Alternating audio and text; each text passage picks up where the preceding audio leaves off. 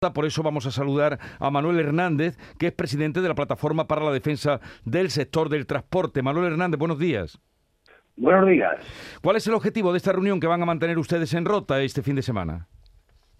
Bueno, pues el objetivo de esta reunión es pues llegar a acuerdos y a conclusiones, porque desde nuestra organización hay convocada una asamblea el próximo día 5 de marzo en Madrid donde acudirán transportistas y conductores de todas las comunidades de España y eh, en esa asamblea pues se va a producir pues bueno la propuesta de convocar con el consenso de todo el sector un paro nacional indefinido.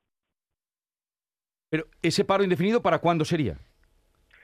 Pues ese paro nacional indefinido sería pues para la fecha que le marquemos, pero no mucho más allá de esta fecha de la asamblea. Entonces estamos hablando de fechas de marzo concretamente.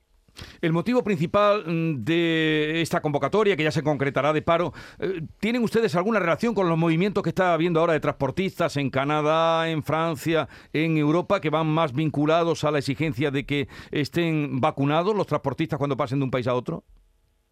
Bueno, vamos a ver, es una de las reivindicaciones que también nos preocupan a los transportistas españoles, pero no, no tenemos una vinculación directa con, con estos con este sector en esas zonas lo que sí es pues la situación de, de asfixia económica que, tenemos aquí en, en, España y que no se da una respuesta clara ni, ni, ni decisiva a los transportistas españoles. Entonces, aquí la Administración Nacional es la que debe de, de, implicarse y debe de arbitrar en esta situación tan penosa que tenemos actualmente. Bueno, pues veremos qué sale de esa reunión este fin de semana en Rota, que ahí será eh, más eh, para los andaluces y luego nos habla usted de esos ese paro o, o, esa asamblea general que va a haber de cara al paro. Manuel Hernández, presidente de la Plataforma para la Defensa del Sector del Transporte, gracias por estar con nosotros.